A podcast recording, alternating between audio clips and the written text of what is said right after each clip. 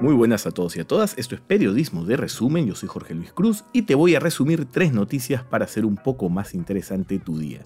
Así que vamos con la primera. Este domingo circuló en redes sociales la noticia falsa de que, debido a la cuarentena, el café Haití en Miraflores había cerrado definitivamente, algo que hubiese sido terrible para sus trabajadores. Pero en lo que no pudimos dejar de pensar fue que este emblemático café de uno de los barrios más pudientes de Lima lleva el mismo nombre que el país más pobre de América.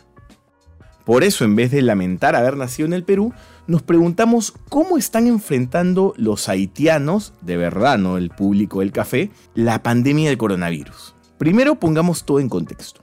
Haití se ubica en el sureste de Cuba y comparte una isla con República Dominicana.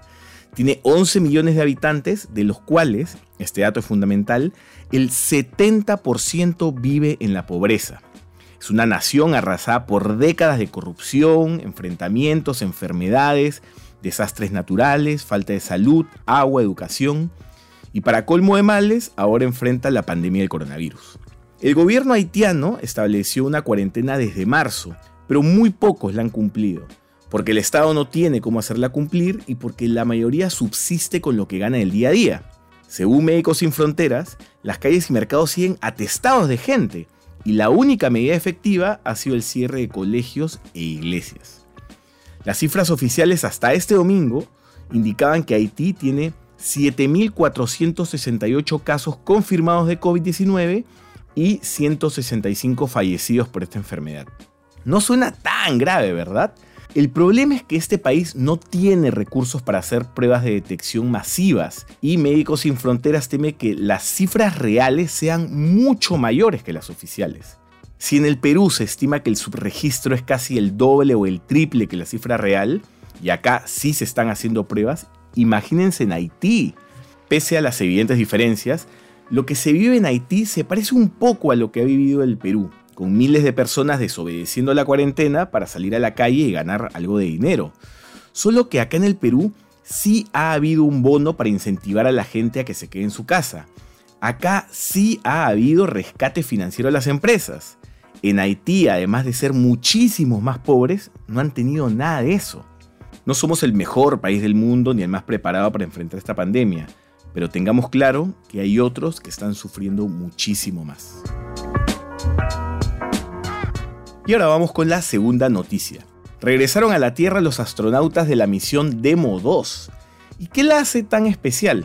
Primero, se trata de la primera misión tripulada de la NASA que parte desde Estados Unidos en casi una década, desde que el transbordador espacial fue retirado. Recuerden que en ese lapso de tiempo, los astronautas estadounidenses básicamente han dependido de naves rusas para llegar al espacio.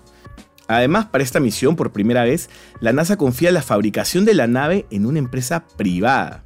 Se trata de la Crew Dragon de la empresa estadounidense SpaceX, que es propiedad del millonario sudafricano Elon Musk. Se espera que esta asociación entre Musk y la NASA ponga en 2024 a la primera mujer en la Luna y que en la década del 2030 lleve al ser humano a Marte. Además, SpaceX ha anunciado que quiere ser la líder del turismo espacial en los próximos años.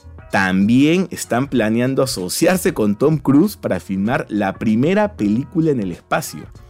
Y justamente la primera piedra de todos estos proyectos es la exitosa misión que ayer regresó a la Tierra.